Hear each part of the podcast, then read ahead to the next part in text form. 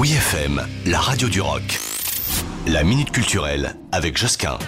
On peut d'ores et déjà le noter, même si on en reparlera, mais à Paris, parc des expos Porte de Versailles du 10 au 13 novembre prochain, le Japon s'invite sur The Place to Be Design by les puces du design, et cela à l'occasion de l'exposition Made in Japan, présentée par Sabine Sauter, qui est euh, la commissaire de l'exposition.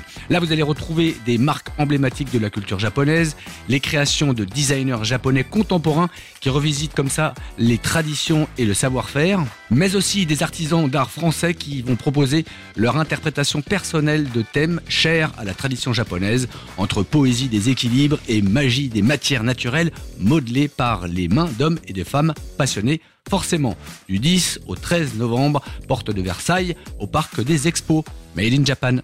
Retrouvez la Minute Culturelle sur wfm.fr.